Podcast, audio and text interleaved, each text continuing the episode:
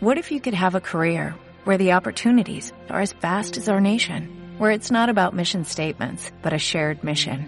At U.S. Customs and Border Protection, we go beyond to protect more than borders, from ship to shore, air to ground, cities to local communities. CBP agents and officers are keeping people safe. Join U.S. Customs and Border Protection and go beyond for something far greater than yourself. Learn more at cbp.gov/careers. Esto es una producción de Mindalia Televisión y Mindalia Radio, audiovisuales sin ánimo de lucro de mindalia.com, para aportar conocimiento y crear conciencia. Mindalia.com, la primera red social de ayuda altruista a través del pensamiento.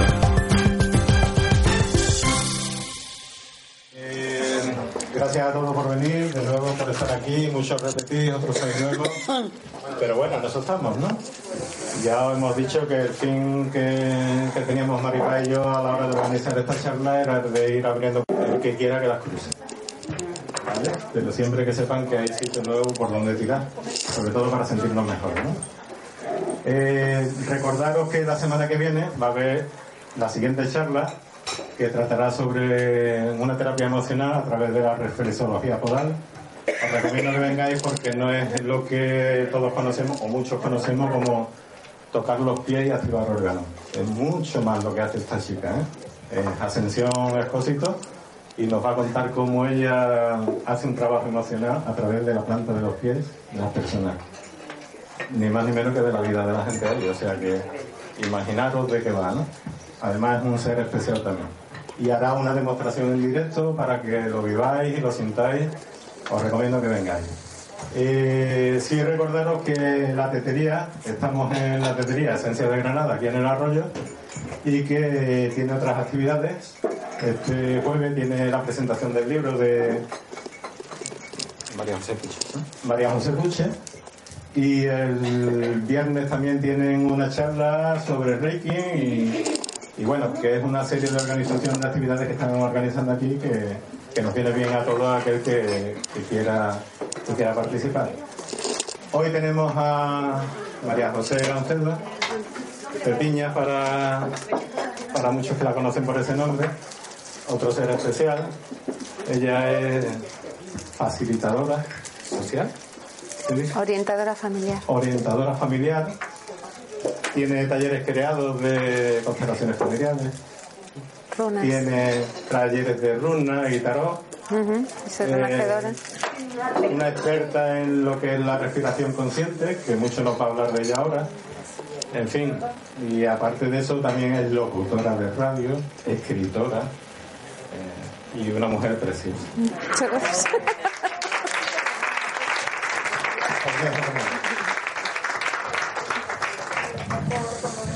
Bueno, muchas gracias en primer lugar y daros a todos la bienvenida y buenas tardes. Estoy emocionada porque me maravilla ver tanto amor, tanta calidad humana en- entre todos. Eh, un poco abrumada, lo confieso. O sea que de vez en cuando me tomaré una respiración profunda. Bien, eh, el título de esta conferencia eh, es Soy mi propia inspiración. ¿En base a qué? En base a, a lo más importante, por lo que vivimos, gracias al aire que podemos tomar. Todos los que estamos aquí somos seres creadores y creamos a través de esa inhalación. ¿Qué ocurre con un artista? Se inspira, ¿no? Pero no hemos considerado nunca que esa inspiración viene de tomar la vida. Cuando tomamos la vida, tomamos la conciencia de la madre que viene en ese aire. Repito, sin ello no estaríamos aquí. Por tanto, es fundamental. Eh, no es algo vanidoso el decir que soy mi propia inspiración. Al contrario, es un reconocimiento absoluto con el compromiso firme y serio que tengo con la responsabilidad sobre mi propia vida. Eh, considero que es el pilar más importante. Eh, sin él eh, andaría coja. Por tanto, mm, la conferencia versará sobre esa fuente de amor y dolor que tengo en mí y cada uno en su vida. Yo soy esa fuente. Por tanto, todo lo que venga a mí desde el amor o desde el dolor, lo he atraído yo. ¿Mm? Estamos cansados de escuchar, sí, es que el otro es el espejo, sí, es que atraigo todo. Eh, yo desde que aprendí el significado, yo soy la fuente del amor y del dolor en mi vida y cada uno de la suya, que pertenece a un curso de milagros, eh, lo acoplé en mi manera de vivir. Bien, eh, tal y como me ha presentado Ignacio, mm, de las primeras terapias que comencé hace 25 años fue el reversing. Reversing o renacimiento. Eh, ahora mismo vuelve a estar en alza esa, esa técnica más que un sistema. Es una técnica de respiración consciente y conectada, en donde vamos a ir al lugar más, el origen, al origen de todo, que es el vientre materno. A través de esa respiración, lo que provocamos es encontrar la fuente valga la redundancia, de dónde nace nuestro inconsciente. Todo se graba dentro del vientre de la madre desde el momento de la concepción, a lo largo del embarazo y en el momento del nacimiento. Cuando salimos al mundo, de la manera que salgamos, cada uno de nosotros hemos tenido una, un patrón natal, una manera. No hay dos personas en este espacio que hayamos nacido de la misma manera. Pues eso va a marcar a lo largo de nuestra historia personal todo lo que hagamos. ¿Por qué? Porque llevamos esa grabación inoculada en nuestro reservorio del inconsciente. Y hasta que no lo hacemos consciente, seguimos siendo como títeres que, manejados por aquella memoria original. De eso se trata el reversing. ¿Y cómo se hace? Pues a través de, de, respirar. Es algo tan sencillo como una técnica en la cual nos entregamos, nos tumbamos y nos abandonamos a la confianza plena en la vida y en ese ritmo primario que está centralizado en el bulbo raquídeo y está regido por el sistema nervioso central, que es la respiración, que es algo tan vital y a la vez sobre lo único que tenemos nosotros capacidad de decidir sus ritmos. ¿Por qué digo eso? Porque no podríamos darle una orden a los riñones para que generaran cierto número de, centilitros de orina, pero el, riñón, los riñones van a su ritmo. Pero la respiración sí depende en parte de cómo pongamos conciencia sobre ella. Es fundamental esto que digo. ¿Por qué?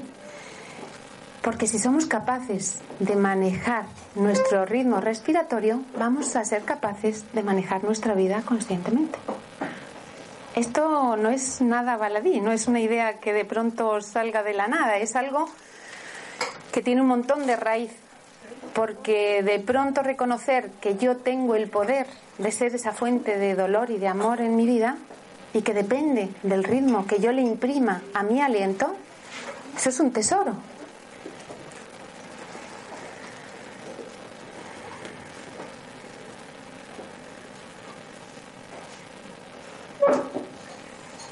Bien, la técnica es tan sencilla como dejar que ese circuito que es inherente a la vida y al ser humano fluya a través de nosotros.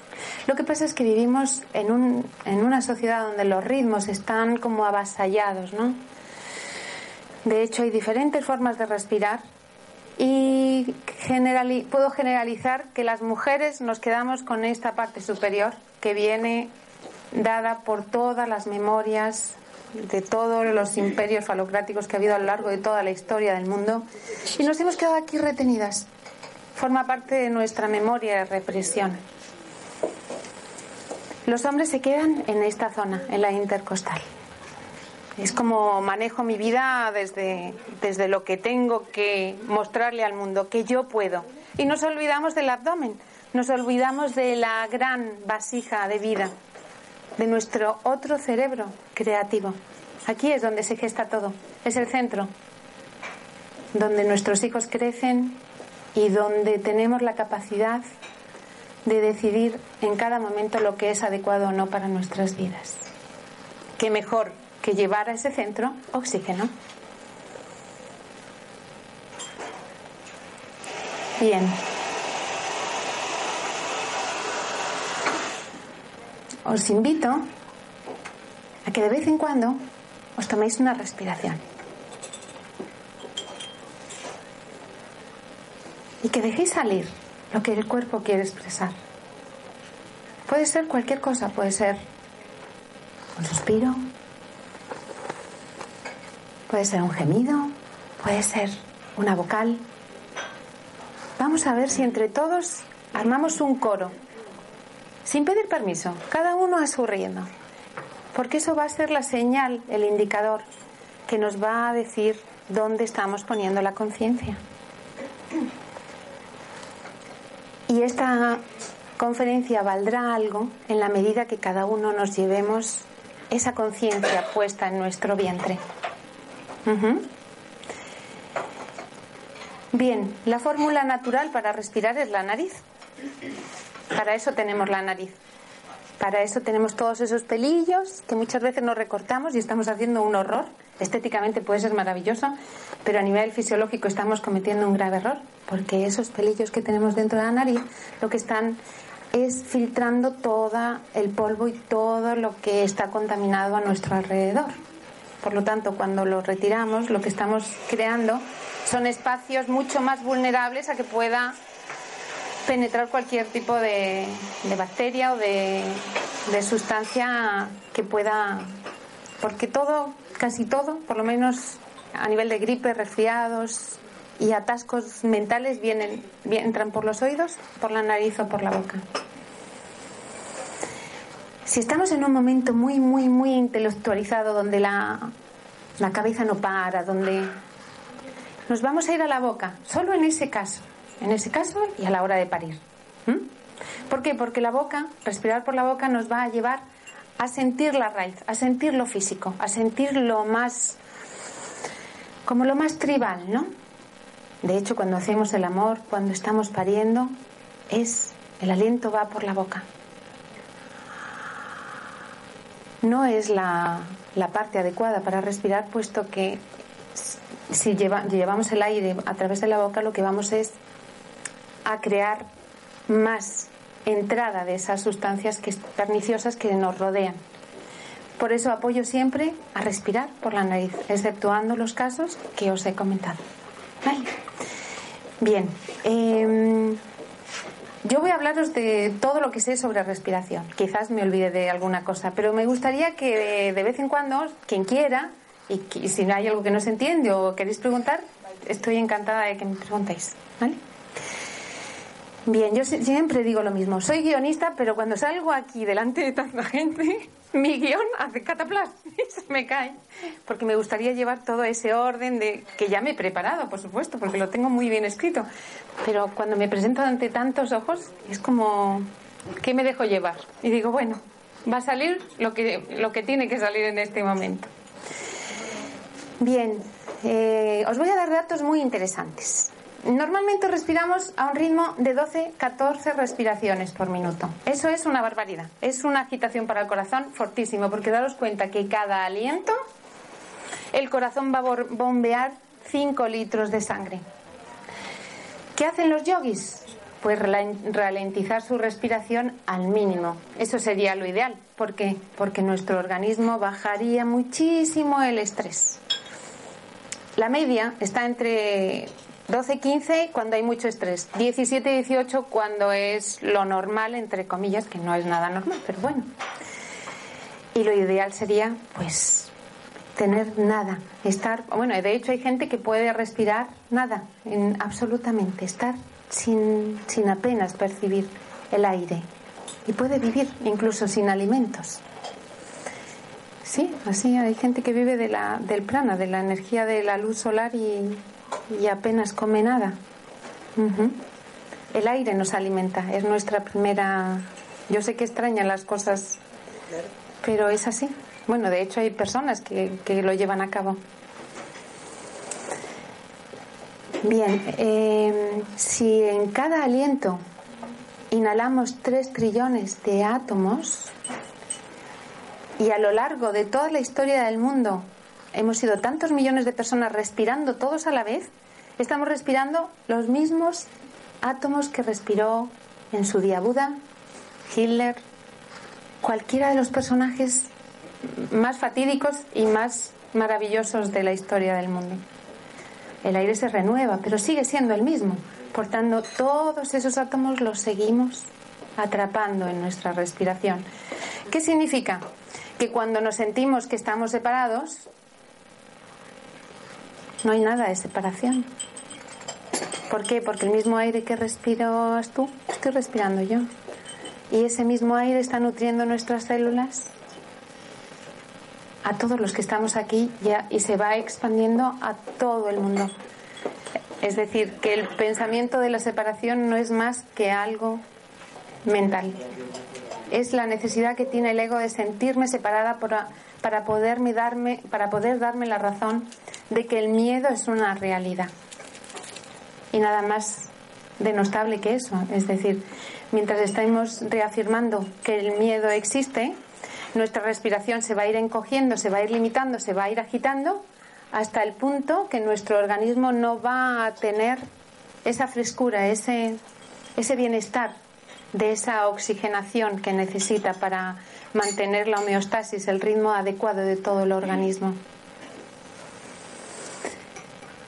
Solo pensar que los pulmones se encargan de expeler el 70% de toxinas del cuerpo. Es una barbaridad. El resto, entre orina, heces, sudor, pero los pulmones ejecutan esa gran función. Se le denomina emuntorios tanto como a los riñones, a la piel, que son los órganos apropiados para expeler todas las sustancias de desecho del organismo. Por tanto, en la medida que inspiremos buena calidad de oxígeno, nuestro organismo va a estar muchísimo más joven, más vital y más sano. ¿Cuántos de aquí sois conscientes de la respiración?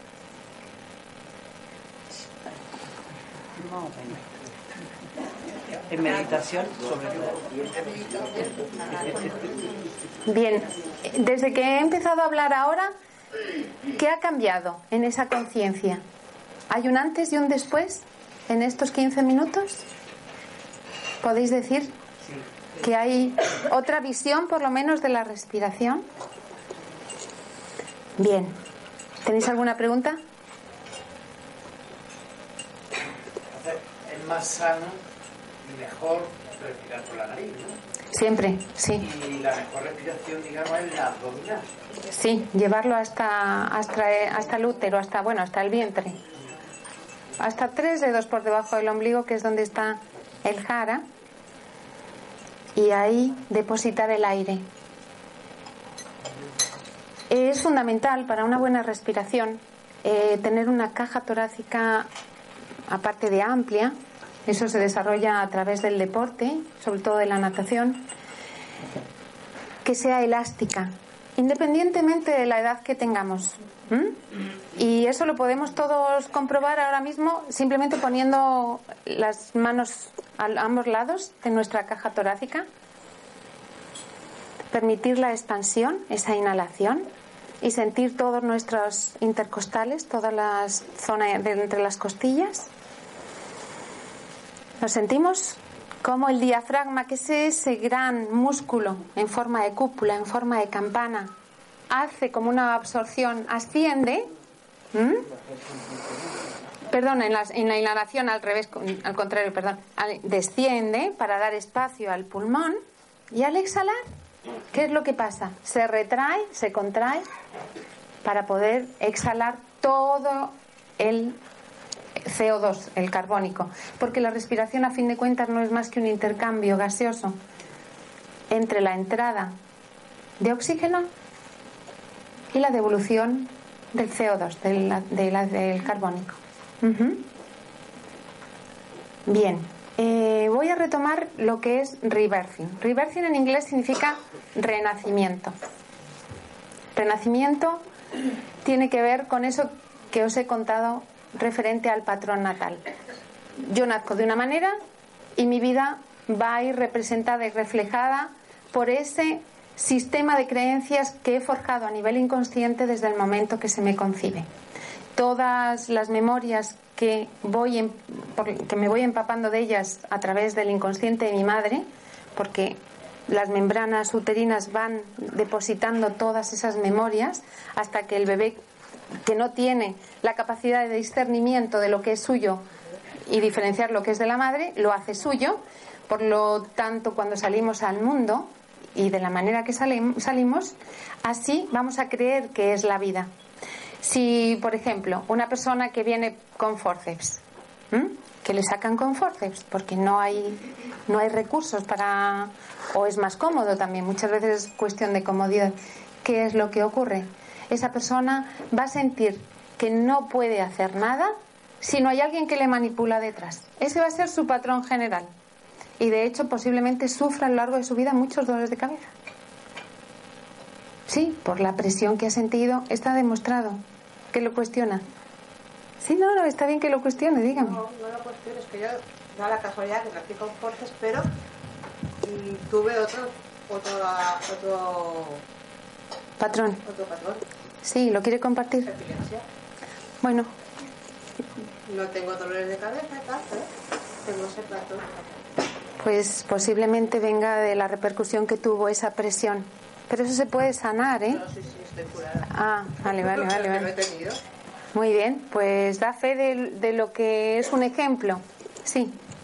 Mira, y cuando es un hijo, si es un hijo pequeño, ¿cómo haces tú para, o sea, hay alguna forma de, trabajar al, niño para que no tenga sí. esa secuela? Sí, la fórmula más sencilla es mientras estamos dando el pecho al bebé.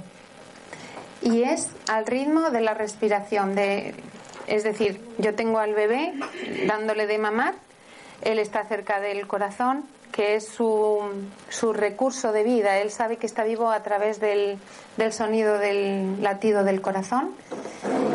Y si yo mientras estoy dándole el pecho estoy respirando conscientemente, el bebé va recibiendo la información de que todo está bien. ¿Mm? Luego a lo largo de su vida tendrá que realizar los trabajos que tenga que realizar porque cada uno traemos nuestro propio paquete de destino y eso ninguna madre podemos salvar a ningún hijo, por mucho que queramos, porque muchas veces es el empeño por conseguir que no pase por ciertas pruebas y en su destino trae esas pautas a liberar. Entonces encontrará las vías apropiadas para que eso pueda sanarse. Eh, la respiración consciente y conectada, que es el fundamento del reversing, se realiza en seco, es decir, tumbados, respirando, como decía antes, junto a una persona que ya lo ha realizado, que es el renacedor o renacedora, en este caso como yo. Hay más gente en Arroyo y hay más personas que han, han desarrollado esta técnica, han aprendido. Y también en agua fría y en agua caliente. En agua fría trabajamos los miedos al mundo, es decir, cuando nos metemos en una bañera a 17, 18 grados, con el snorkel, con, un, con unas pinzas, y empezamos a respirar, entramos en un proceso de liberar el miedo a lo que hay fuera, en el mundo, lo que nos, lo que nos espera fuera. Y en el agua caliente, que puede llegar a ser hasta de 40 y más grados, ahí estamos mm, sacando a flote todas las memorias del vientre materno. ¿Mm?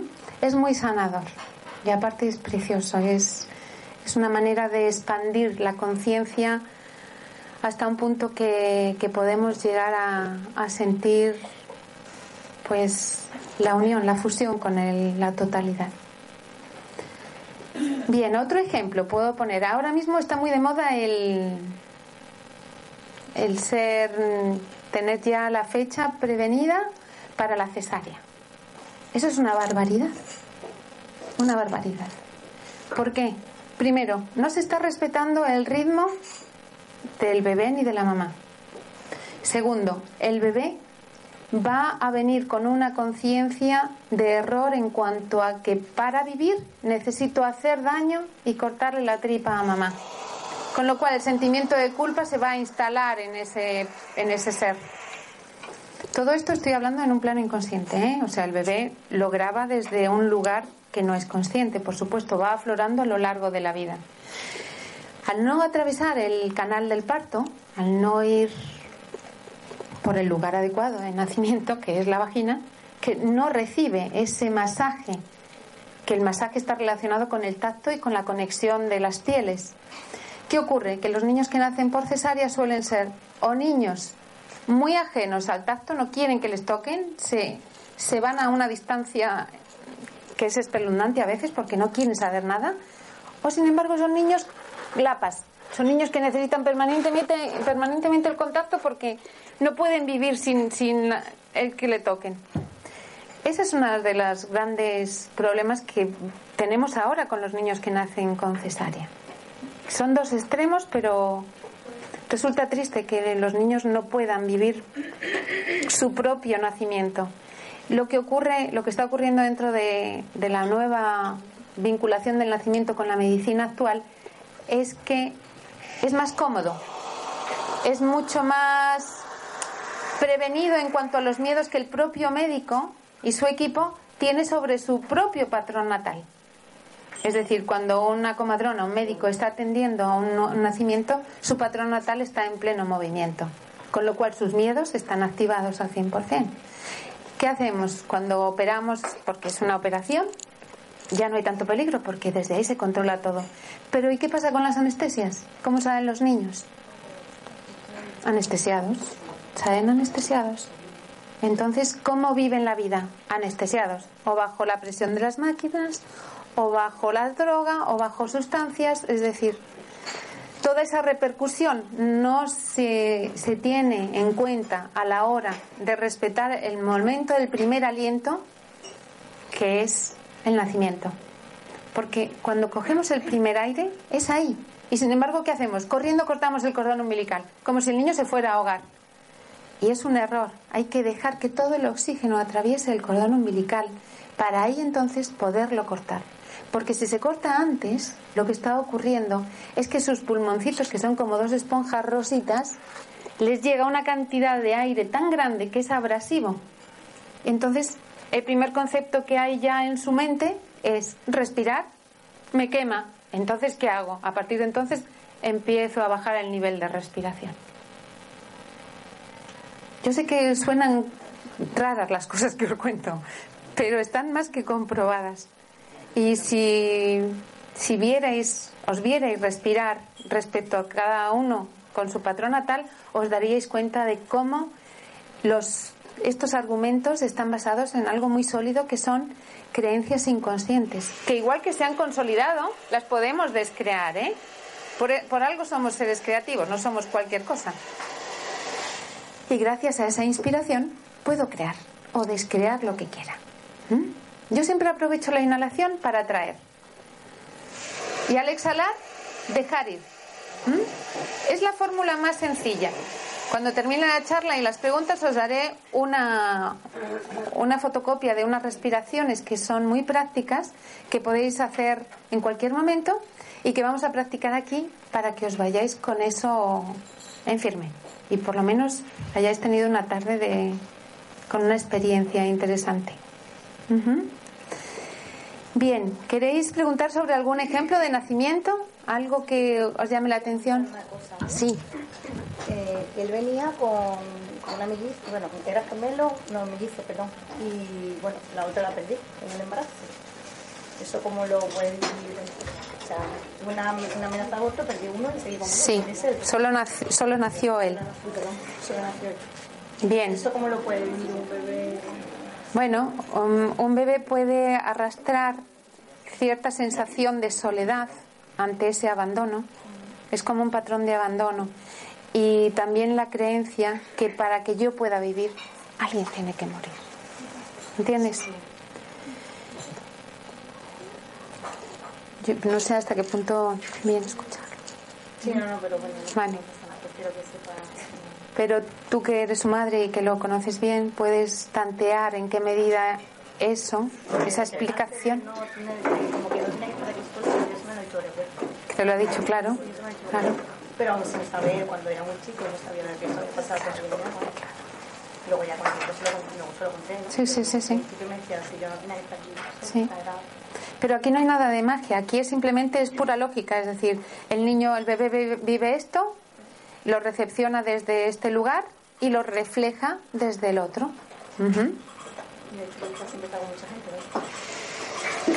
Es que es normal.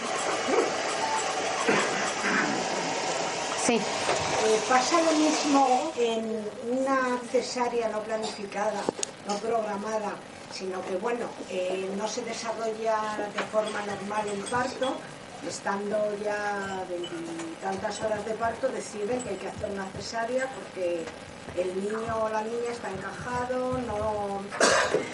No es igual. ¿Por qué? Porque los niños que vienen programados, eh, de alguna manera, vienen con su mente estructurada desde como no tenga todo ordenado, la vida no me funciona. Sin embargo, alguien que llega a un límite de espera, eh, su planteamiento no es igual, de, de extremo. Sí puede tener la creencia de poner en riesgo la vida de otro para poder vivir. Eso sí puede ser. Mimos a los niños con cesárea bebé al nacer puede reconocer si el padre o la madre le ha hablado en la barriga, en el vientre, la, la acaricia o parece que una tontería, lo puede reconocer al nacer y eso le puede influir. Influye todo, absolutamente todo. Yo recuerdo en mi primer embarazo que no quería ponerle sexo a mi, a mi hijo, luego fue varón. Y cada mes le trataba un mes de niño, un mes de niña. Sí, y la verdad es que ha salido una persona excelente. No solo por eso, a ver, que había más, mucha más, había música, había mucho trato, y eso que no tenía el conocimiento que, con el que cuento ahora, ¿no? Pero claro que influye. Es decir, el mero tacto del vientre y de la mano del padre y de la suavidad, ellos lo perciben absolutamente todo. La voz. Perfectamente. Todo, todos los ritmos, ah, incluso lo que no se escucha, lo que no tiene ni voz siquiera, el pensamiento le está afectando. Date cuenta que si somos un bebé es un 90% de agua. Si el adulto tenemos entre 70, 75, 80, el bebé es un 90 y un poco más de agua. O sea que es pura emoción. De hecho, todos nos conmovemos cuando vemos a un bebé en un carro, en una cuna. ¿Por qué? Porque nos está recordando cómo se respira. Los animales, si observáis a un perro, a un gato, cómo respira o a un bebé, ahí os dais cuenta de cómo es la respiración adecuada para todos.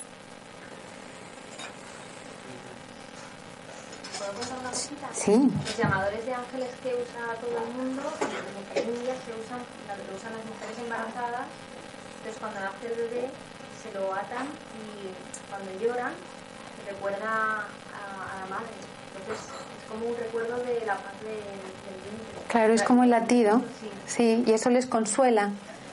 Es lo que hablábamos antes. El tenerlo aquí respirando, eso hace que vaya suavizándose su patrón. Es, daros cuenta que de estar nueve meses en el paraíso, Estamos cubiertos el alimento, la temperatura es la idónea, está mecido, el ser está mecido, crece sin dolor. Puede estar pasando la madre situaciones, bueno, no muy agradables, pero siempre está dentro de un espacio que es, es sagrado, pero además es seguro. ¿Qué, ¿Qué es lo que pasa ahí? Que cuando llega el momento del nacimiento, salimos expulsados a un lugar donde nos agarran con guantes, donde hay unos focos grandísimos, donde automáticamente hay frío, automáticamente nos retiran otras manos con otro tacto y otra sensibilidad, o no sensibilidad, depende, nos meten debajo del agua, nos quitan esa capa maravillosa de sebo que traemos, que debería permanecer por lo menos la cuarentena con nosotros. Es decir, todo es una agresión. Si os ponéis a pensar en un nacimiento tal cual se vive en la medicina alópata, es un horror. Para un bebé salir al mundo es, Dios mío, si esto es vida, yo me vuelvo al vientre. Ningún otro animal hace eso. Ninguno, ninguno, ninguno. Es que es una falta de respeto absoluta sobre, sobre el ser humano. Entonces, bueno, si algo va a valer esta conferencia es para que tomemos conciencia, todas aquellas personas que tengan la posibilidad de parir que busquen una doula o una persona que esté al lado apoyando conscientemente con su sabiduría y con su tranquilidad para saber que no es más que un proceso natural, que la vida está cuidando de nosotros, que no vamos a ser las primeras madres del mundo, que han nacido millones de personas y que la forma mejor para parir es en cunclillas. Y si está el hombre agarrando por debajo de los de los sobaquillos, no sé cómo, axilas, eso, mejor. sí, que mm, no sé qué rey fue el que decidió que a la reina había que ponerla en horizontal para facilitarle a los médicos la venida de su, de su hijo. Y claro, eso es ir en contra de la ley de la gravedad. Cuando siempre se ha parido o en cuclillas o con una una bañera, una silla con un agujero, es decir, hay miles de maneras de nacer de forma natural sin necesidad de estar agarrada de pies y manos como a veces hacen incluso por, porque se creen que nos vamos a eh, poner histéricas, agarradas con esas cosas que hacen que parece que llevemos un caballo en vez de un niño dentro, con esos sonidos a todo volumen, que yo creo que el niño lo único que siente en el vientre materno es horror cuando lo que hay que permitir es que la propia naturaleza vaya armando ese, ese momento, pues, que es el gran, el gran misterio y el gran regalo que tenemos todos, que es poder vivir gracias a otro ser humano. Es que no nos damos cuenta de la magnitud que tiene. ¿Y qué pasa con, un parto provocado? también se hace mucho. Bueno, pues esa persona que tiene mucho que ver con las cesáreas. Está siempre, o puede ser un provocador, o puede ser que siempre le tengan que provocar para actuar. Es como te pincho y haces. Si no te pincho, no vas a hacer. Y lo vais a ver en muchos niños. Preguntar por curiosidad, ¿cómo ha nacido? O preguntaros, preguntarle a la madre, ¿cómo he nacido? ¿Cómo ha sido mi...? Yo os puedo decir que mi parto fue súper rápido. Mi madre se creía que lo que tenía era ganas de hacer pis, fue al retrete y casi me voy por el retrete. Sí, sí, sí, sí. Pero eso me ha marcado a mí durante muchos años. Yo llevo 25 años respirando y he tenido que respirar muchas veces eh, todo lo que yo he empezado a hacer, porque todo se me iba. Con una tensión, con unos nervios. ¿Por qué? Porque temía perderlo. Mis hijos me decían, pero mamá, es que cada vez que nos vamos de viaje, pues yo repetía el mismo patrón. Sobre todo ahí, cuando hay un cambio, cuando hay un, cuando hay un movimiento hacia otro lugar, es cuando el patrón se recrudece. ¿Por qué? Eso tiene una sencilla razón. Si el primer cambio grande en la vida del ser humano es pasar el umbral de la vagina de nuestra madre hacia el mundo, todo lo que signifique cambio en nuestra vida nos va a reflejar la historia de nuestro primer cambio y nos vamos a movilizar por esa misma reacción. Porque no todos tenemos la misma actitud ante el cambio. Lo que sí es cierto es que el cambio al 95% de las personas nos da miedo. ¿O no? ¿Por qué no cambiamos? Porque tenemos miedo. Y ese miedo no es un miedo eh, mm, actual, es un miedo ancestral que viene de esas memorias. Entonces tenemos a disposición nuestra la capacidad de, de poder respirar ese patrón, de poder soltarlo, de poder abandonarnos y poder, en base a esa nueva dirección de la respiración, empezar a generar de esos, si respiramos una media de 20.000 veces al día, tenemos pensamientos circulares, repetitivos, inconscientes entre 15.000 y hasta 70.000. Depende, depende de la mente y de la historia de cada individuo. Imaginaros lo que es repetir permanentemente los mismos pensamientos. ¿Qué hacemos? Cogemos los pensamientos y los respiramos. Porque si no, ¿qué es lo que ocurre? Que esos pensamientos inconscientes dominan nuestra vida, puesto que nuestros pensamientos crean nuestra realidad.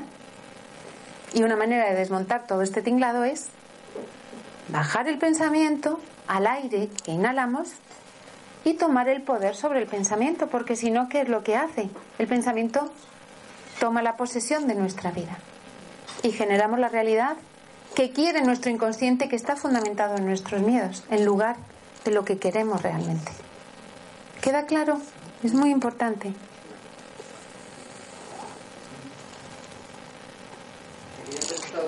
Sí. Has dicho que la, la sería, no sería beneficiosa para mí. ¿Y la oxitocina? Tampoco. Tampoco. Nada. Es una hormona que el mismo cuerpo genera. Y el inocular al- a la madre esa cantidad de hormona es una aceleración Del proceso natural. Exactamente. Al no ser que en extremis haya una situación de riesgo, por supuesto. Ante eso siempre hay que actuar de una forma urgente y determinante, pero no para facilitarle al señor que se vaya a cenar antes de que cambie de guardia, por favor. Es que eso es lo que no podemos permitir. Y es que tristemente está basado en eso. Hombre, no puedo generalizar porque la segunda hija la parí en Marbella y tuve la suerte de no tener médicos. Y eso que yo procedo de, de familia de médicos. Pero tuve solo el comadrón y, la- y dos enfermeras. Y aquello fue un espectáculo. El señor me bajó la. Yo le llamo San Andrés a este señor. Me bajó las luces, me quitó el aire acondicionado porque era verano, no me hizo la episiotomía, que eso es otra salvajada, no me, hizo, no me puso enema. Yo estaba encantada, fue totalmente diferente al primero, pero porque yo también tenía otra conciencia. Y las mujeres tenemos derecho a exigir como queremos parir. Parece un poco revolucionario, pero es que es la verdad. Tenemos todo el derecho del mundo. Llevamos a nuestro hijo, lo gestamos durante nueve meses y tenemos derecho a decidir lo mejor para nosotras y para ellos. Entonces yo a todas las jóvenes que estáis en edad fértil os animo a que toméis mucha conciencia, a que investiguéis profundamente sobre todo esto, porque hay un mundo por descubrir. No nos podemos acomodar, no, es que me toca el día 16 a las 7 de la tarde. Pero señores, que es que estamos en el momento fundamental de la vida de este nuevo ser vamos a ser coherentes ¿no? con, con esto que decidimos. Bien, ¿tenéis alguna pregunta? Sí. Entonces las incubadoras también son salvajada. Bueno, las incubadoras lo que hacen es acrecentar el sentimiento de separación en el niño, Mm. en el bebé. Lo que pasa es que el amor lo corrige todo. Entonces, pasan muchas cosas, pero también se solucionan muchas cosas. Siempre desde la mano del amor, nunca desde el miedo. Porque el miedo siempre va a querer tirar hacia la separación, siempre. Y esa no es la solución.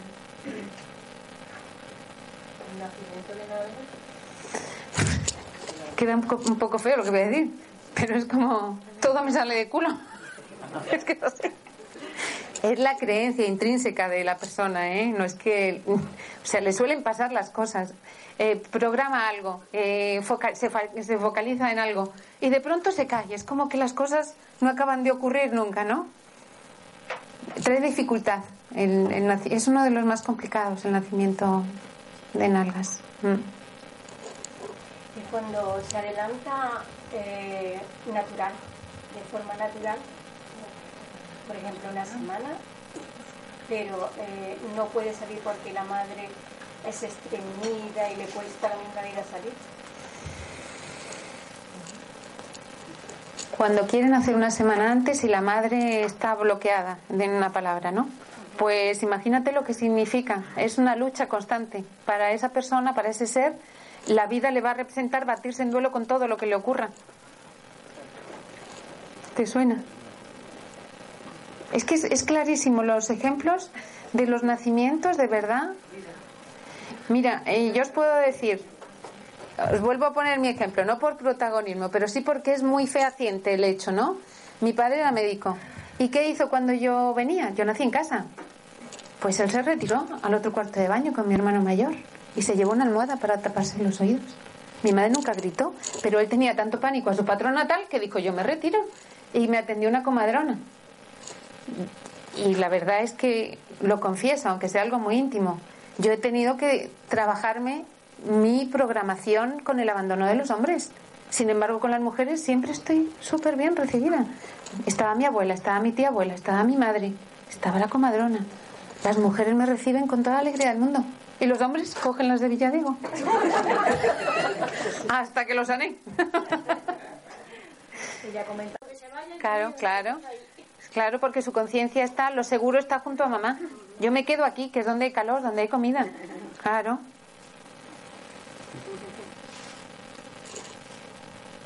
¿Qué queréis que os cuente? Hay muchas más cosas. No sé si os estáis, si estáis bien, si queréis. Sí, cuento. Una pregunta. Imagino que es lo mismo, el periodo de lactancia, prolongarlo hasta que siga dando, generando la madre leche materna, es bueno, ¿no? La madre, mientras esté estimulada las glándulas, eh, va a seguir, va a seguir teniendo leche. Con una buena alimentación y estimulando el pecho, va a tener siempre. ¿Se quiere embarazar otra vez? Sí. ¿No? Sí, sí, sí, sí. Yo, a mí me ha pasado eso, yo lo he tenido ca- cada Sí. 14 meses Sí. y a mí enseguida me decían que dejara de darle el pecho. Luego he oído que no, que se podía dar. Se puede. Yo he conocido mujeres que han dado pecho hasta los ocho años. Mm. Sí, sí, sí, sí. Mm. Lo ideal son dos, tres años. Por lo menos es lo que escuchaba siempre de mi padre. Porque el sistema inmunológico se refuerza de una manera y es un seguro de vida para el resto. Para el resto de la vida del individuo es firmar su sistema inmunológico en equilibrio. Y si luego le añadimos una buena calidad de oxígeno y una respiración consciente y conectada, eso ya es pues vivir plenamente. Lo que me decía mi ginecólogo de retirada al pecho porque la gente que dábamos pecho mucho tiempo teníamos problemas de cáncer de mama. Al contrario, pero si es un refuerzo para que el pecho no tenga células cancerígenas. Bueno, es que bueno, hay de todo, en el mundo hay de todo. Yo he estado preparándome el parto hace 29 años con mi hijo y el señor fumaba a las 9 de la mañana en el materno de Málaga. Entonces, estamos hablando de personas con muy poca conciencia. Pero para eso tenemos que tomar nosotros el poder y ponerle conciencia a lo que ya sabemos que es adecuado. Sí, porque antes que no se sabía tampoco tanta cosa como, como hoy. Bueno, no se sabía, pero el instinto materno sí nos llevaba. Se nacía en casa, se nacía acompañada por mujeres, en los pueblos como se nacía. Se pedía a la vecina que viniera, a la tía y a... Así era. Y no solía haber problemas, la verdad. Era mucho más fácil porque todo el mundo respetaba esos ritmos de la naturaleza. Ahora lo que estamos es atajar, atajar igual en la enfermedad. Claro, en lugar de, por ejemplo, una depresión, ¿no? Que no es más que una carga sostenida de pensamientos oscuros en la cabeza. Es como darle al inconsciente la fuerza para que siga perseverando, ¿no? Si a eso, que son esos pensamientos que os he hablado, que hay esa cantidad entre 15.000 y 70.000, daros cuenta lo que es, ¿eh? Si esos pensamientos negros, oscuros, están ahí rayándose, no lo digo por decirlo de rayarse, es cierto que en nuestros hemisferios aparecen líneas, es decir, eh, está comprobado, y eso lo comprobaron científicos rusos, vieron que los pensamientos repetitivos acaban por hacer canalitos, como un disco de los antiguos, hacen canales. Entonces, ¿qué ocurre? Que el pensamiento se dispara, porque va a sus anchas, es como si fuera patinando por una pista de hielo. Y ahí lo que hay que ver es qué resultado tengo.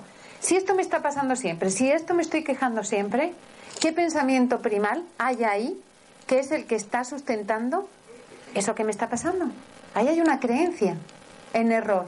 Y esa creencia, una vez que se ve, primero hay que observar el pensamiento. Claro, ponerse a observar entre 15 y 70 mil pensamientos, pues hay que dedicarle. Pero si queremos estar bien, es como un entrenamiento. Si queremos conseguir la medalla de oro, tenemos que entrenar, no nos queda otra. Pues así, así es. Entrenarnos para observar nuestros pensamientos. Cuando cogemos el pensamiento madre, que hace que veamos negrura en vez de luz en nuestra vida, a pesar de a lo mejor tenerlo todo. Tenemos a los hijos sanos, tenemos el techo, el coche, tenemos familia que nos quiere, pero la depresión está ahí. Y solo la entiende quien la tiene. Pero cubriéndola con pastillas no es la solución. Si ahí le ponemos aire, estamos iluminando nuestro sistema celular. Y si la célula está bien oxigenada, va a ir mandando luz al resto de las células. Es decir, todos los billones de células que hay, componen nuestro cuerpo van a llenarse de oxígeno en lugar de llenarse de química. Y para eso nos vais a ir sin probar la respiración. Porque no se puede quedar todo en palabras, hay que experimentarlo para... Se me ocurre así por lo que te está diciendo, es posible que no sé, que como la forma de nacimiento ha variado tanto, por ejemplo, no sé, a lo mejor la época de mi abuela no había tantas depresiones como hay hoy en día, ¿no? No había tiempo para estar deprimido. No sé si era el tiempo. No había tiempo. O, tenía que ver también un poco la forma, pues eso, ¿no? Que venimos al mundo y como, no sé, un poco todo. Sí, la vida era más básica en el sentido de agradecimiento y de reconocimiento porque la conexión con la naturaleza era directa. Entonces, lo que hemos hecho, claro, desde que nacíamos estábamos conectados a la naturaleza y vinculados al origen. ¿Qué nos ha pasado? Que todos los tecnicismos que hemos, nos hemos montado en ese carro y todo ese enjambre de afán por consumir, lo que hemos hecho ha sido destruir la naturaleza. Y lo que no nos estamos dando cuenta es que nos estamos destruyendo nosotros. Porque no podemos vivir separados de la naturaleza, al igual que no podemos vivir separados de la madre ni del padre, porque están con nosotros. Y si estamos peleados con ellos, estamos peleados con nosotros mismos. Y así no se puede vivir. Y para eso están las constelaciones. Y hago constelaciones. Os lo digo no por venderme, pero sí para que sepáis que a pesar de estar peleados y discutiendo y enfadados y sin hablarnos, hay soluciones. En estos momentos eh, hay tal cantidad de sistemas, de técnicas, de, de posibilidades para sanar que lo único que hay que hacer es dar el paso a ese cambio, reconociendo él, reconociendo que en el cambio no hay peligro. Llevaros eso, de verdad, es súper importante. El cambio no es un sinónimo de peligro, es un sinónimo de vida. La vida está cambiando permanentemente. Nuestras células están remodelando, están cambiando. Cada 11 días está, nuestro cuerpo es otro en 7 meses. Podemos hacer cualquier cosa, podemos crear, pero por favor, haceros vuestra propia inspiración. Sí. ¿Qué tipo de constelaciones? ¿Grupales o individuales? Sí, eh, hago de las dos y son desde una visión chamánica son muy interesantes y muy sanadoras, lo puedo asegurar. Y de hecho, en breve, eh, sí. Eh, de las constelaciones de María José, puedo dar fe en primerísima persona. Ay, muchas gracias. Me emociono. Muchas gracias. Es un antes y un después. No tiene nada que ver la vida de una hora para otra. Eh, cuando conseguimos ver proyectado en, en, los representantes que están mostrando nuestro, nuestra problemática lo que ha habido guardado dentro de nosotros y de pronto sale con esa fluidez y con esa facilidad, la vida ahí sí que genera el cambio. Aparte que tenemos apoyos, tenemos las flores de Bach, tenemos muchísimas cosas que sustentan el, los, eh, la terapia sacrocraneal, masajes, la biodescodificación, es decir, reflexología, tenemos de todo. Cada uno va a tirar por, por lo que más le llame, porque no para todos es lo mismo. Os ha podido encantar el reversing, pero de pronto decir, bueno, pero es que yo no tengo ganas de estar una hora y media respirando. Porque os puedo asegurar, a lo mejor esto no es muy vendible para mí, pero salen todos los fantasmas del mundo. Y no nos gusta. ¿Por qué? Porque si estamos respirando en, una, en un 30% y de pronto esa hora y media permitimos que todo ese flujo de oxígeno recorra todo nuestro cuerpo, pues alcanza cavernas donde no ha llegado en la vida ese aire desde que éramos pequeños. Y claro, eso moviliza, moviliza ese ego que está diciendo, oye, oye, oye, que aquí estaba yo dominando y aquí había mucha oscuridad. Ahora no me vengas tú a poner luz aquí, porque entonces llega el pánico, llega la tetania, llega el encorvamiento, llega la tensión, la rigidez y el miedo se adueña de ello. Si en ese momento lo bloqueamos, nos partimos en dos. La tetania no es más que el tétanos, nada más. No digo que vaya a pasar. Gracias a Dios en 25 años nunca me ha pasado ni me pasará. Pero si nos dejamos arrastrar por ese pánico y ese miedo, el cuerpo se endurece y se queda totalmente crispado y duro porque el miedo le ha aliviantado de tal manera que no es un bloqueo Pero si sigue las pautas de dejar partir en la exhalación y soltar, el cuerpo va a obedecer. El cuerpo está a nuestra merced. Lo que pasa es que nuestra merced es la mente y la mente tiene el fundamento del pasado. Y ahí es donde lo jorobamos todo. Porque nunca vivimos como estamos viviendo en este momento, con la atención dirigida, que por otra parte os lo agradezco un montón. Ahora sí estamos viviendo. Y eso es lo importante. Ese sabor, ese regustillo. Esto es lo mejor que me está pasando en este momento. No estoy pensando que me podría ir a las Bahamas ni irme a, a dar un masaje. No, no, estoy disfrutando de esto. Porque esto me está nutriendo el alma. Y cuando me vaya de aquí, me voy a acostar y voy a probar. ¿Cómo me siento? Si todas las noches sufro algo de insomnio, hoy voy a probar a respirar tocándome la orejilla. Y me voy a quedar dormida, feliz de la vida. Os invito a que lo hagáis. Si hay alguna pregunta más, ahora es el momento. Y si no, experimentamos ya con la respiración. Sí. Eh, nosotros tenemos dos niños prematuros, ¿no? Sí. Eh, ¿Ellos nacen bien o nacen con miedo o al nacer? Porque son de ocho meses, ¿no? Los dos. Ajá. Nace felices, ellos es consciente de que van a nacer, no sé cómo explicarlo. Bueno, depende también del hábitat en donde el, el bebé nazca, por supuesto. No es lo mismo en una en una casa llena de humedades, sin Los dos escalo- escaloallas, claro, uno es materno y otro es escaloallas. Ajá. El problema de los siete y ocho mesinos, sobre todo ocho mesinos más que siete mesinos, es que todavía su organismo no está completo. O sea, sí están los órganos formados, pero no están maduros. Ese es el problema. Y puede haber disfunciones orgánicas a ese nivel. Pero el niño viene ya con completo, vamos. Con miedo, no nace con... No, yo no quiero que se vayan con el pensamiento que es un horror todo como hemos nacido, ¿eh? Por favor. El- los bebés, dependiendo de cómo los recibamos en este mundo, así van a generar sus miedos. A ver, el miedo es una, es una parte necesaria para vivir. Si no tuviéramos una parte pequeñita de miedo, mm, no quedarían humanos sobre la tierra, porque los leones se hubieran comido a todos los que viven en, en, la- en África, por ejemplo. Entonces, Ellos viven Ellos- perfecto, ¿no? Claro, no se preocupe usted. Si, si no tenemos esa pizca de miedo para lanzar a nuestra a nuestras glándulas suprarrenales la señal de peligro, nos comerían los leones. Entonces, es necesario ese atisbo de, de, de urgencia, de peligro, pero no vivir desde la dependencia al miedo, que es lo que estamos estamos en el medio ideal, o sea, ahora mismo la sociedad es lo que lo que bulle. Si no, no hay más que poner las noticias. ¿Qué nos están dando? Miedo. ¿Miedo? Nos están dando miedo por todos lados. ¿Y cómo tienen nuestro poder? Con el miedo. Pero tú has dicho que mejor, o sea, que el, el de 8 meses se supone que está más completo hasta. 8 meses, ¿no? Pues no. No. No. El siete mesinos, por lo visto, tiene. Sí, es lo contrario, pero sí, sí, sí. Por lógica sería al contrario, pero sí.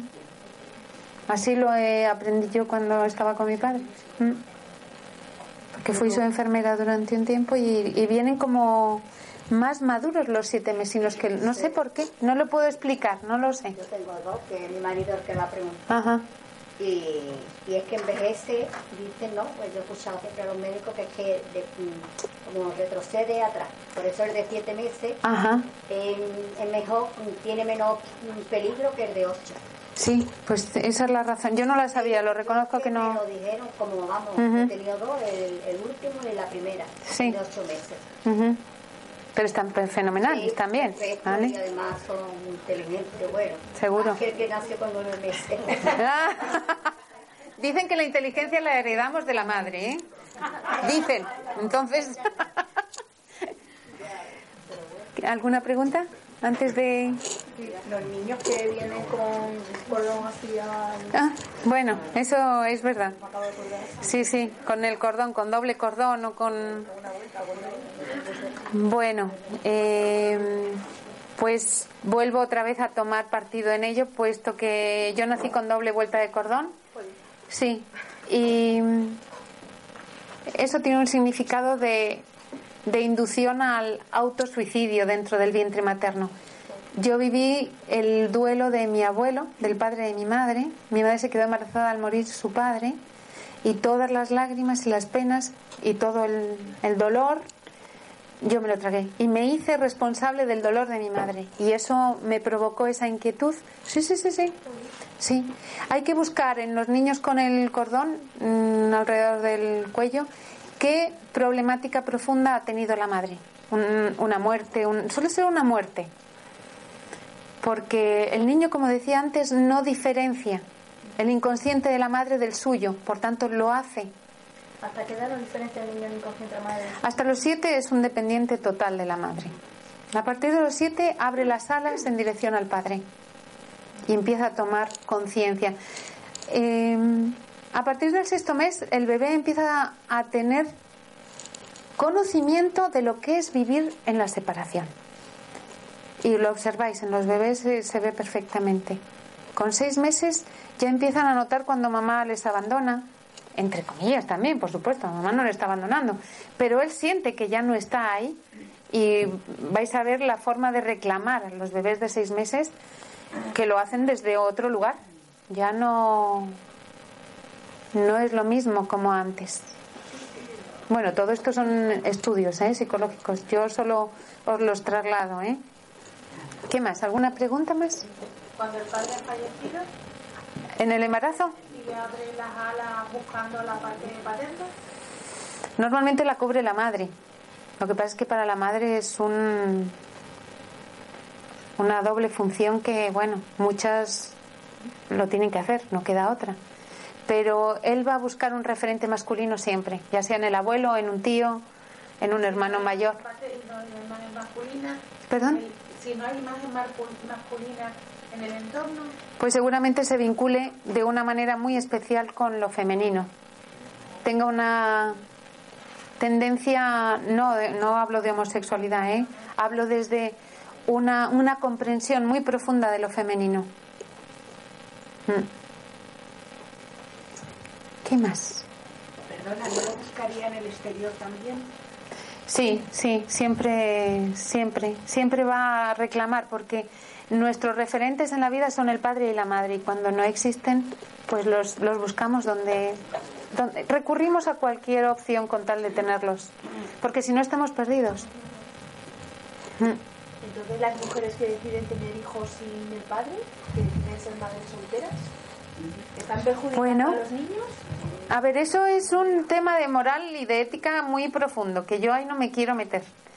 Pero sí hay unas consecuencias graves, como niños de adopción de otras culturas, de otras nacionalidades. Y no es por racismo, ¿eh? pero a través de constelaciones, la problemática que sugieren los las familias que se hacen cargo de, de niños adoptados, por ejemplo, de niños inseminados que la madre no ha conocido. De hecho, existe el síndrome de la zorra, que es el afán de la madre por conocer al padre de su hijo, de la zorra. Les obligan a las madres a firmar para jurar que no van a buscar al, donante de semen. Porque hay un. Pero es que es humano, es que es una necesidad vital el reconocer al padre de tu hijo, o de su hijo en este caso. Suelen ser niños, eh, no digo con complejos, sino llenos, muy complejos, o sea, de grandes complejidades no, no de complejos, aunque también pueden tener complejos. ¿eh?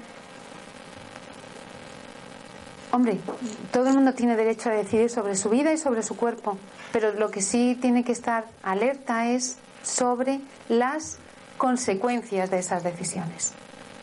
¿Mm? Sí, dime, dime. Eh, yo es que difiero un poco de ti cuando hablas de cuando decide una mujer quedarse embarazada sola. Yo creo que si ella es consciente de lo que va a hacer y eh, el, niño o la niña va, puede buscar referentes eh, fuera de lo que es la madre, sustitución al padre y tal, mm, yo creo que no puedes, no mm, debería ser tan negativo. Y, yo es que creo que cuando, cuando parimos, mm, fijaros, yo con 24 años, una niña, mm, yo fui consciente de que estaba pariendo y de lo que iba a implicar en mi vida eh, el tener una hija y luego al, a los 14 meses tener otra. Pues en ningún momento. Vamos, me lo cuentan ahora y me parece un horror lo que yo hice en aquella época. Eh, ¿Qué pasa? ¿Que lo hice mal? No, yo no lo veo que lo hice mal. Lo hice, bueno, pues porque surgió así y yo quería tener hijos.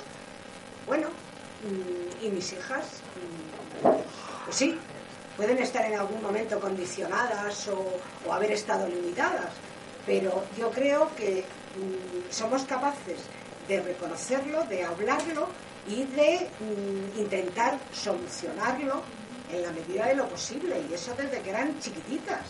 Entonces, mm, no lo veo yo tan tan, trágico. claro, tan trágico. Claro, no, si todo, todo tiene una solución, lo hablábamos antes, y siempre la solución es la misma. La solución es el amor, y tú hablas de una buena comunicación con ellas, ¿no? Y eso es perfecto, claro, pero todas las personas que han tenido hijos mm, siendo jóvenes eh, están en la misma línea que tú, de comunicarse, de entender, de comprensión. No todo el mundo. No, no todo el mundo, pero si es que, pero mm, de todos los que estamos aquí, pues muchos somos padres y madres, y de verdad que, que eh, habremos cometido de errores y de y, y, nos ha costado reconocerlo, o a lo mejor todavía no somos conscientes de ello. Lo que quiere decir es que, bueno, que, que sí, que, que tenemos que intentar ser conscientes en cada momento de lo que estamos haciendo y, de ser conscientes de, los problemas o situaciones que hemos, hemos podido generar para poder resolverlo. Pero que, no sé, es que a mí me da la impresión un poco eh, de, que, de que se está viendo mm, todo como mm, un poco mm, negativo o como si no hubiéramos, no lo sé estoy percibiendo algo por las preguntas, por... Bien, yo te lo agradezco porque... Mi percepción. Sí, no, ya es perfecta. Yo te la respeto profundamente, además. Mira, por, por, dar mi percepción, para mí es una alegría escuchar porque me da, me da una sensación de esperanza, de una toma de conciencia y de alegría inmensa porque si nadie nos habla de estos temas, podemos estar perfectamente dormidos y seguir actuando, pum, pum, pum. Lo que pasó, pasó, porque no lo sabíamos, pero desde el momento que lo podamos saber, podemos ir cambiando esta realidad y haciendo que esto que estamos charlando ahora, dentro de unos años, no va a ser necesario. Porque hay una evolución. Yo creo que esta charla está aquí y es una alegría porque hay una evolución. Yo la veo No, no, que, no que haya, no que sea negativo, todo lo contrario. No, no yo os entiendo las dos perfectamente, sí, sí. Perdón, yo te doy las gracias sí, y lo sé. comparto contigo muchísimas cosas de lo que estás diciendo. Pero en el ambiente, eh, cuidado, y te doy las gracias, y en ningún momento quiero que me malinterpretéis. No, por Dios. Al contrario, es más, eh, yo soy matrona y, de verdad te digo que la mayoría de las cosas que has dicho, bueno, es que lo comparto 100% contigo. Y, afortunadamente las matronas que están saliendo hoy día tienen una formación buenísima, porque además he sido profesora de ellas, y la mayoría de ellas van en la línea del, matrón que tú tuviste en el último eh, parto. Con lo cual mm, es hacer consciente a las mujeres lo que tú has dicho, a la gente joven, que decidáis, o a la gente que está en edad fértil, que decidáis cómo queréis traer a vuestros hijos al mundo. Y seguidamente has dicho, con una información. Porque si no, no puedes decidir. En ningún momento quiero que me malinterpretéis. No, por Dios, no. Por favor. Eh, eh, se entienden en ambas partes. Y agradezco que hayan salido porque está bien que, escuchemos todas las versiones. De acuerdo que a lo mejor la tendencia ha ido en pro de lo más negativo. Estoy de acuerdo. Pero, como dice Maricel, es necesario que salga y lo veamos, porque si no lo podemos obviar. Entonces es mejor conocer las consecuencias. Y cuando una madre determina tener un hijo solo, tiene que saber. Porque una cosa es cuando se despierta esa fuerza maternal y queremos tener un hijo sí o sí. Tengamos pareja o no tengamos pareja. Muchas veces eh, no llegamos a atisbar las consecuencias que ello puede traer. Y es preciso saberlas. Y desde las constelaciones os puedo asegurar que es bastante retorcido a veces las situaciones que se dan. Más que, mm, sobre todo con lo que os decía, con las, con las adopciones. Sí. ¿Sabéis por qué? Ahora me voy a trasladar un poco a lo tema constelaciones. Ahora respiramos. ¿Por qué? Porque cuando cada uno de nosotros tenemos un sistema, un sistema familiar de origen, pertenecemos a ese sistema, si no seríamos seres excluidos del vínculo familiar. Y no, cada uno tenemos un sistema de pertenencia. Bien, cuando una pareja o una madre decida tener un hijo solo, nos estamos cargando de forma totalmente mm, ciega con el sistema familiar de origen de esa otra persona. Y eso es una osadía, es un atrevimiento muy grande porque ya es teniéndonos piel con piel y somos desconocidos, ¿cómo no será con alguien que no conocemos?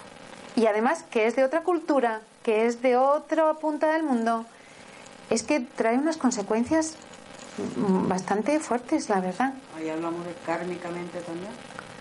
Bueno, ahí hay cosas pendientes, pero meterse ahí sería ya indagar en unas profundidades que no creo que creo que preferir respirar, ¿no? Bueno, ¿alguna pregunta más? Bien, em, antes, eh, al principio, los nervios me traicionaron, hubo una incongruencia. Respiramos 17, 18 veces por minuto. Si ralentizamos eso, llegamos a ser grandes yogis. Y nuestro organismo, como os contaba, no el estrés que mantenemos cuando, por ejemplo, estamos en una carrera o estamos enfadados o discutiendo, eh, la aceleración de la respiración es mucho más. Entonces he dado un dato que no es, eh, no es, erróneo, ¿eh? no eran 12 a 14. 17 y 18 es lo normal. Lo, básico, lo límite de yogi es apenas. Y lo otro puede ascender hasta, hasta donde llegue nuestra alteración. Porque, por último, ya os digo, os daréis cuenta que no respiramos igual si reímos que si gritamos, que si nos peleamos, que si estamos abrazándonos, respiramos de diferentes maneras. Y a partir de hoy yo os pediría que os animéis a observaros cómo respiráis en cada momento de vuestra vida. Y para eso vamos a hacer ahora unas prácticas, ¿vale? Yo espero que haya fotocopias para todos. Os las lleváis, las practicáis si queréis y, y bueno, que, que vamos allá, ¿vale?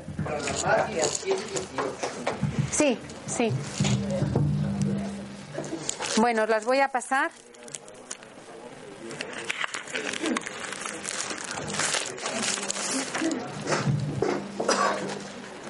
Bueno, la reparto por ahí para que vayáis pasando.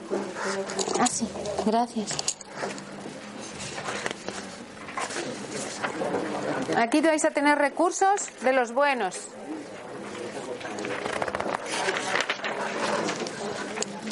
Os voy a dar mi teléfono por si lo queréis anotar, que no lo he apuntado. Ahí.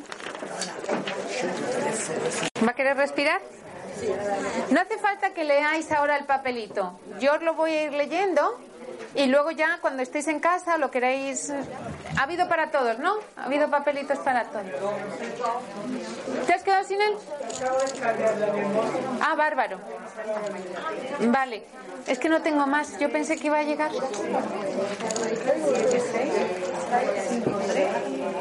Vamos, vamos a respirar. Sí. Bueno, es preciso que, que cerremos los ojitos. Eh, plantamos muy bien los pies, ambos pies.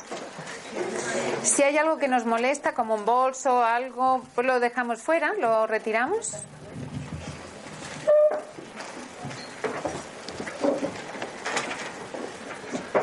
Espalda bien recta. La barbilla la metemos un pelín hacia adentro para dejar abierta aquí esto que se llama la boca de Dios, que por aquí nos entra la buena información, aquí detrás. Entonces dejamos ese espacio ahí abierto. Y vamos a hacer un pequeño recorrido, así como un rápido escáner, con los ojitos cerrados. Y sentimos cómo es el flujo de la respiración en nuestro cuerpo ahora mismo.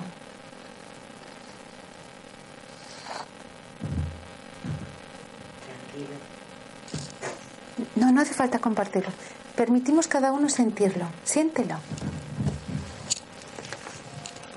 Desde dónde estoy respirando y hasta dónde llega el aire.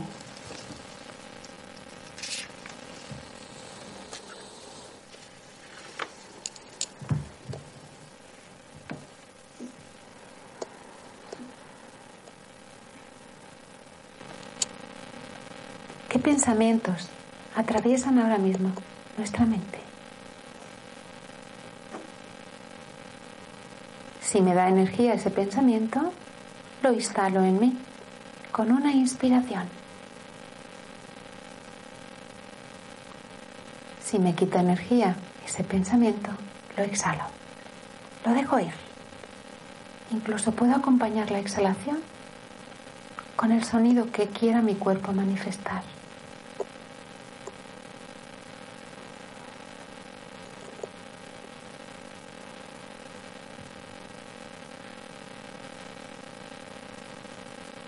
Y ahora vamos a hacer cuatro respiraciones cortas con una quinta que va seguida muy profunda, siempre por la nariz. Bien. Podemos hacer boca a boca, nariz, nariz, dependiendo. Si estamos en un momento físico agotador, vamos a la boca. Si estamos en un momento mental, yo ya os he dicho que el 100% mejor por nariz, pero hay momentos en que es preciso la boca. Bien, podemos también cambiar boca a boca, nariz, nariz. ¿Vale? Vamos allá. Cuatro seguidas. Apenas sin ruido. Imaginar que vuestro vientre hay una bandeja de cenizas. Y se tienen que mantener esas cenizas. Y una vez tomada la cuarta, tomo una quinta gigante. Y me expando como un abanico. Eso es. Y vuelvo a tomar otras cuatro.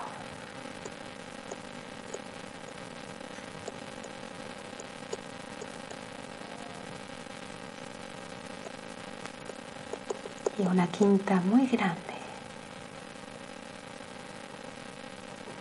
Liberando la tensión en esa quinta. Y una vez más, otras cuatro respiraciones cortas.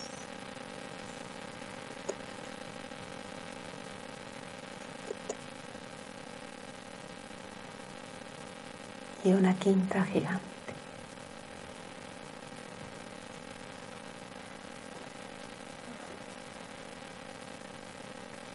Y vamos a repetir otras cuatro, pero en esta ocasión vamos a instalar una sonrisa allá donde nuestro cuerpo lo necesite. Si hay un, lugar de dolor, si hay un pensamiento recriminatorio, le vamos a poner una sonrisa. Y si estamos perfectamente bien, como nos corresponde estar, se la ponemos a nuestro corazón y a nuestros ojos.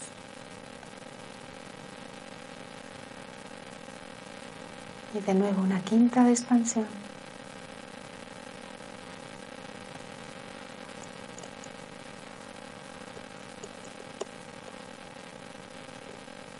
Bien, seguimos con los ojitos cerrados y vamos a trasladar estas respiraciones que se llaman las 20 conectadas a imaginarnos un momento de muchísima, muchísima rabia. En un momento dado de estos últimos días, hoy mismo hemos tenido una situación de rabia. Bien, pues vamos a poner la lengua entre los dientes, sin mordernos mucho, presionando pero sin sin esfuerzo, ¿eh? Ahí dejamos la lengua. Y vamos con los labios cerrados a respirar de nuevo por la nariz. Vamos a coger cuatro respiraciones cortitas.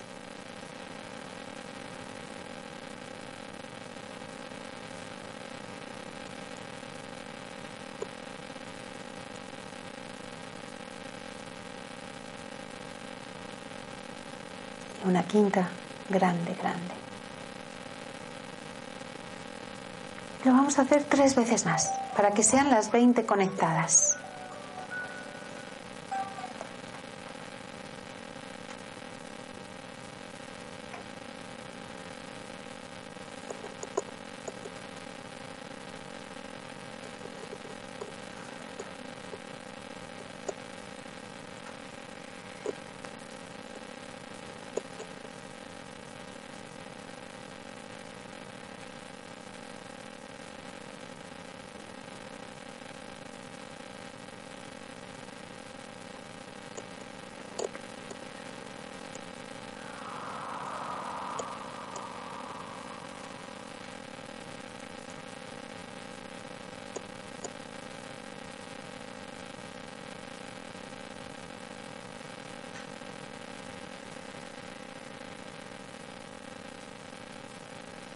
Bien, intentamos observar esa situación de rabia. ¿Cómo está ahora mismo en la pantalla de nuestra mente? Tratamos de revivirlo y observar si podéis retomarla o ha perdido fuerza. Se ha quedado más débil. Lo normal es que se haya quedado vacía de fuerza. Si perseverara esa rabia o esa hostilidad, lo volveríamos a hacer. Vamos a pasar a otra.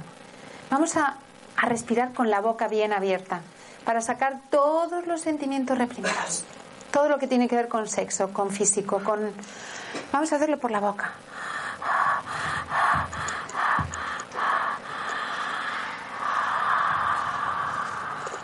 Dos con sonido y dos sin sonido. Las de sonido dejar que salga lo que tenga que salir de vuestro cuerpo.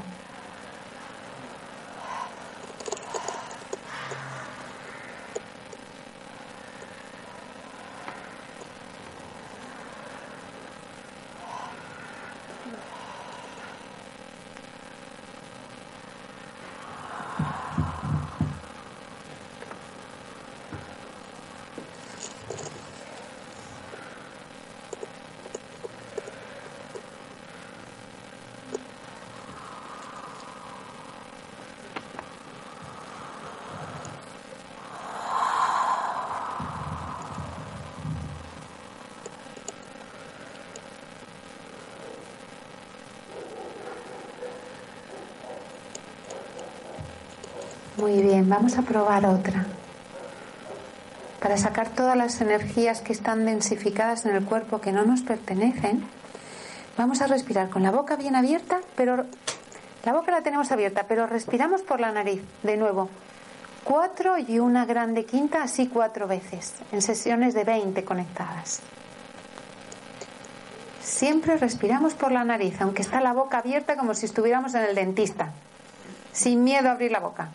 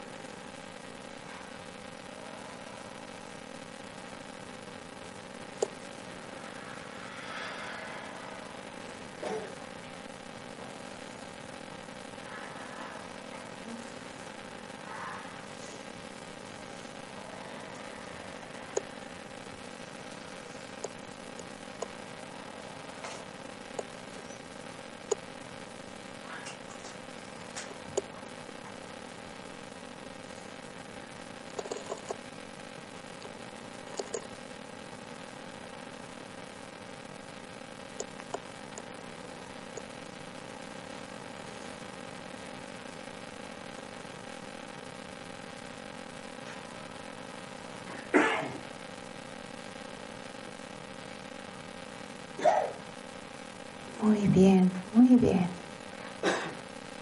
Y ahora vamos a hacer por la nariz nueve respiraciones cortas y una muy profunda. Solo lo vamos a repetir dos veces. Esta respiración es para la apatía, para cuando estamos como sin fuerza, flojos. Bien, para soltar la inercia del hábito. Nueve y una profunda. Por la nariz.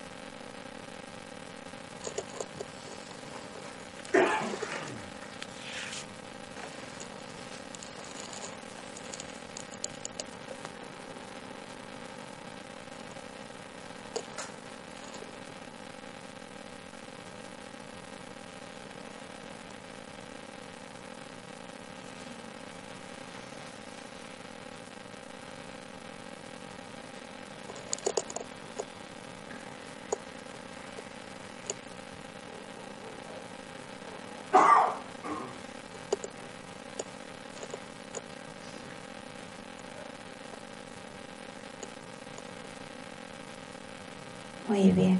Mantengo los ojitos cerrados. Quiero dedicaros una poesía, pero esta poesía es necesaria. No tendría vida ni función si cada uno de nosotros no hiciera lo que escucha, cada palabra que le lleve a lo que a donde quiera hacer. Comparto el aire le doy forma al suspiro.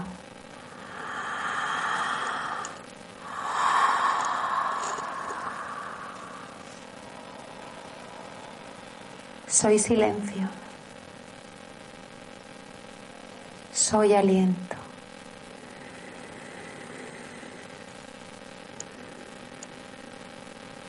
Inhalo y revivo. Exhalo y reciclo. Me vivo al unísono de mi propio ritmo. Soy la vida unida a mi latido.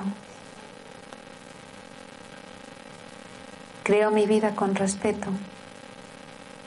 Tomo aire y me alivio. Me hago consciente que cada vez que inspiro, Tomo mi poder. Existo. Y respiro. Respiro.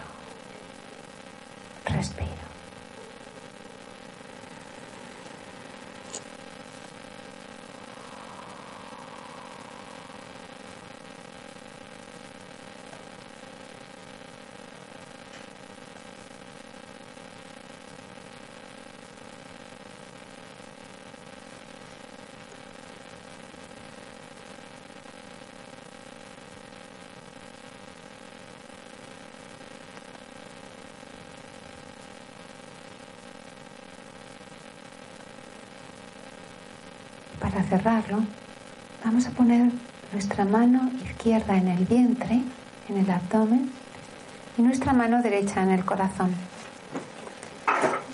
Y tomamos tres respiraciones muy profundas, dejando salir.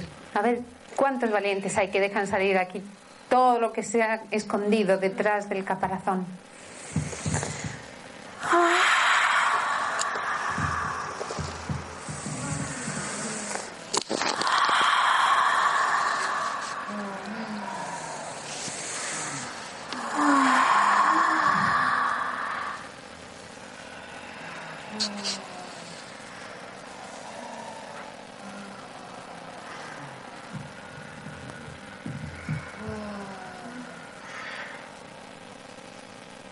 Bien, lo recibo como el aplauso, como el aplauso que me llega desde vuestros corazones. Yo os dejaría mucho más tiempo así, pero ibais a salir con un colocón de aquí. Entonces, que ese aire permanezca en vuestro, en vuestro alma y en vuestro corazón. Muchas gracias. Gracias.